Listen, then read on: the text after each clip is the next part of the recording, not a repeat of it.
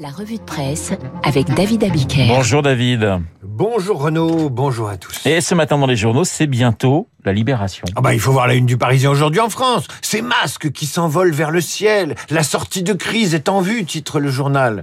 Le masque en extérieur, c'est fini le 2 février, s'enthousiasme le télégramme.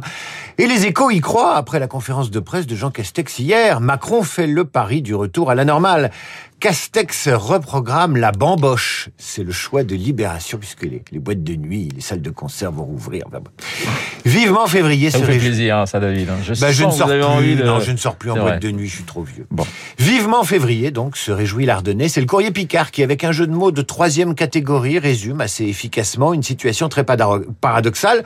Un passe de plus vers la sortie. Et oui, la libération qui nous est annoncée est assez paradoxale. Les restrictions seront levées en deux étapes, les 2 et 16 février, mais le passe vaccinal, lui, entre en vigueur lundi, et ce jusqu'à la fin des tensions hospitalières. Alors certes, la libération arrive, mais quand même avec un bracelet électronique. Alors de la libération à la prison, il n'y a qu'un pas que franchit le Parisien aujourd'hui en France. Double page dans ce quotidien sur la corruption qui sévit à la prison de Fresnes dans le Val-de-Marne. Écoutez bien, on est dans un film. Surnom de ce jeune fonctionnaire pénitentiaire originaire de Guyane, Mbappé, car il lui ressemble. Il est accusé d'avoir mis en place un trafic de cannabis dans l'établissement pénitentiaire. Il y faisait rentrer la drogue dans son sac à dos et l'abandonnait dans une poubelle à l'intention d'un autre détenu guyanais soudoyé pour 500 euros. Il s'est fait repérer par une collègue le 4 décembre dernier. Depuis deux ans, le nouveau directeur de Fresnes mène la guerre à la corruption. Une dizaine de signalements, une cellule interne de renseignement face à un véritable système. Des commandes de cannabis passées par les taulards et livrées par qui? Par des surveillants peu scrupuleux qui allaient chercher le produit dans une boulangerie voisine. Témoignage ahurissant de détenus qui balancent les dealers, autrement dit leurs gardiens. Ces mêmes gardiens sont évidemment l'objet de pression. On les intimide, on leur fait savoir qu'on connaît leur adresse, qu'on sait qu'ils ont une famille. On envoie même des copains les intimider devant chez eux. L'administration pénitentiaire a beau identifier des responsables, très difficile de traduire des suspects en justice. Les détenus parlent en prison, mais rarement devant les policiers. Celui qui est surnommé Mbappé, un gardien donc, a ainsi avoué avoir reçu les fameux 500 euros pour livrer du cannabis devant le directeur de la prison, mais devant la police, il promet l'avoir fait gratuitement par peur des menaces de mort. La libération encore, mais celle de la femme en une du point. Je vous en parlais hier, le nouvel essai d'Emmanuel Todd est partout et comme souvent, les travaux de l'historien démographe dérangent. Le point titre Comment les femmes refondent l'Occident. Pour Todd, malgré ce qu'expliquent les néo-féministes et la plupart des candidates à la présidentielle, nous vivons une révolution anthropologique. Les femmes ont pris le pouvoir dans l'éducation. Depuis 1968, elles réussissent mieux que les hommes. Elles sont majoritaires dans le secteur tertiaire comparativement aux hommes.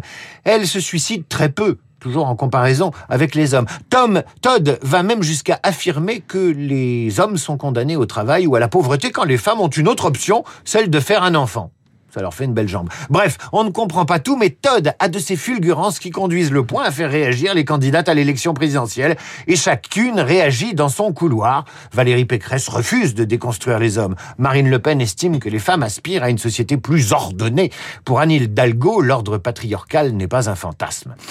Tout cela pourrait donner à Zemmour une sorte de répit, lui donner le temps de respirer, mais non, il fait la une du Parisien aujourd'hui en France avec ce titre. Zemmour, le cauchemar des femmes. Il y va fort le Parisien Magazine. D'après le, le, Parisien Week-end, le candidat de la reconquête connaît un déficit d'intention de vote chez les femmes, la faute selon le magazine aux propos misogynes qu'il tient à l'oral ou à l'écrit depuis 15 ans. Bah ça doit pas aider quand même. Hein. Tout est parti évidemment, ouais mais il a des militantes qui le soutiennent. Tout vrai. est parti de son best-seller, le premier sexe édité d'ailleurs par une femme, la romancière Clara Dupont-Mono, qui n'en est plus si fière aujourd'hui. Et le Parisien Week-end fait l'inventaire du contentieux. Pas d'accusation comparable à celle qui vise un PPDA ou un Nicolas Hulot, mais un comportement irrespectueux, je cite. Pourtant, que faire de ce verbatim d'une journaliste belge qui a pris l'initiative d'écrire aux polémistes et qui elle-même écrit le lendemain dans son journal intime Il n'a pas arrêté de me draguer. Je l'ai repoussé au départ, mais il revenait à la charge et moi, intimidé, mais flatté aussi quelque part, je n'arrivais pas à lui dire un nom ferme. Et oui, les relations hommes-femmes, si c'était simple, ça se saurait. Et le magazine de conclure, 7 points, 7 points séparent aujourd'hui les intentions de vote des femmes et des hommes en faveur d'Éric Éric Zemmour. Sur un sujet voisin, vous lirez dans Le Monde qui sort aujourd'hui le récit de Raphaël Baquet sur l'âge d'or des intouchables de TF1, PPDA, Hulot, Gérard Louvain. Ça se lit comme un roman, celui d'une puissance d'abord contestée, aujourd'hui révolue et surtout réévaluée.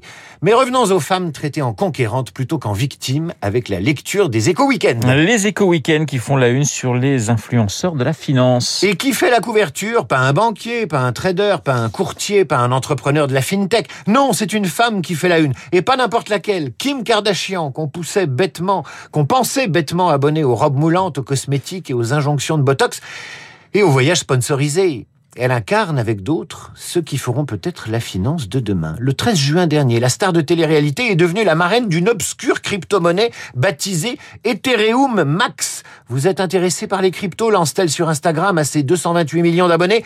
Rejoignez la communauté Ethereum Max. 4% des Américains ont investi et se sont fait avoir. N'empêche, l'affaire Kardashian a révélé au grand jour le rôle croissant de ce qu'on appelle les fines influenceurs fine pour finance, rémunérée pour assurer la gloire éphémère d'une opération financière en captant l'attention de l'audience toujours plus large. Toujours sur Instagram, vous ferez la connaissance de Miss Joe Dow Jones, alias Ali Sachs, qui a pris le nom du fameux indice boursier et distille ses conseils à ses 224 000 abonnés. Pas des conseils pour s'acheter des robes, mais pour acheter des actions. La jeune femme n'a pas fait carrière dans la finance, elle est comédienne au départ. Et son slogan, Stay Rich, Bitch que je traduirais par fais fortune, espèce de pétasse. Et gentil. oui, on est sur Internet et les codes changent. Les codes et les valeurs de l'économie changent. Le Parisien aujourd'hui en France annonce aujourd'hui en exclusivité une nouvelle, une nouvelle dans le monde économique. Cette nouvelle, c'est que le fabricant de produits d'aquari- d'aquariophilie va cesser de commercialiser des aquariums boules. Autrement dit, le fameux bocal où le poisson rouge tourne en rond. Au nom du bien-être animal, ces sphères font vivre aux poissons rouges un véritable enfer et sont interdites en Allemagne, aux Pays-Bas et en Italie, mais pas en France. Voilà qui annonce le monde qui vient, plus respectueux du bien-être animal. La fin des restrictions, ça marche aussi pour les poissons. Voilà, moi quand j'étais petit, je mettais des, des, des photos de, de mer pour le poisson rouge en me disant que ça lui ferait plaisir, qu'il serait moins dépaysé. Ah, un C'était sadique gentil. au grand cœur. Voilà, c'était ça, mais ça n'empêchait pas le poisson de sauter un jour ou l'autre et de finir euh, dans l'évier. Merci David et je vous souhaite un excellent week-end. 8h39 sur Radio Classique dans un instant. Esprit libre avec Cécile Cornudet des Échos et Alexis Brézé.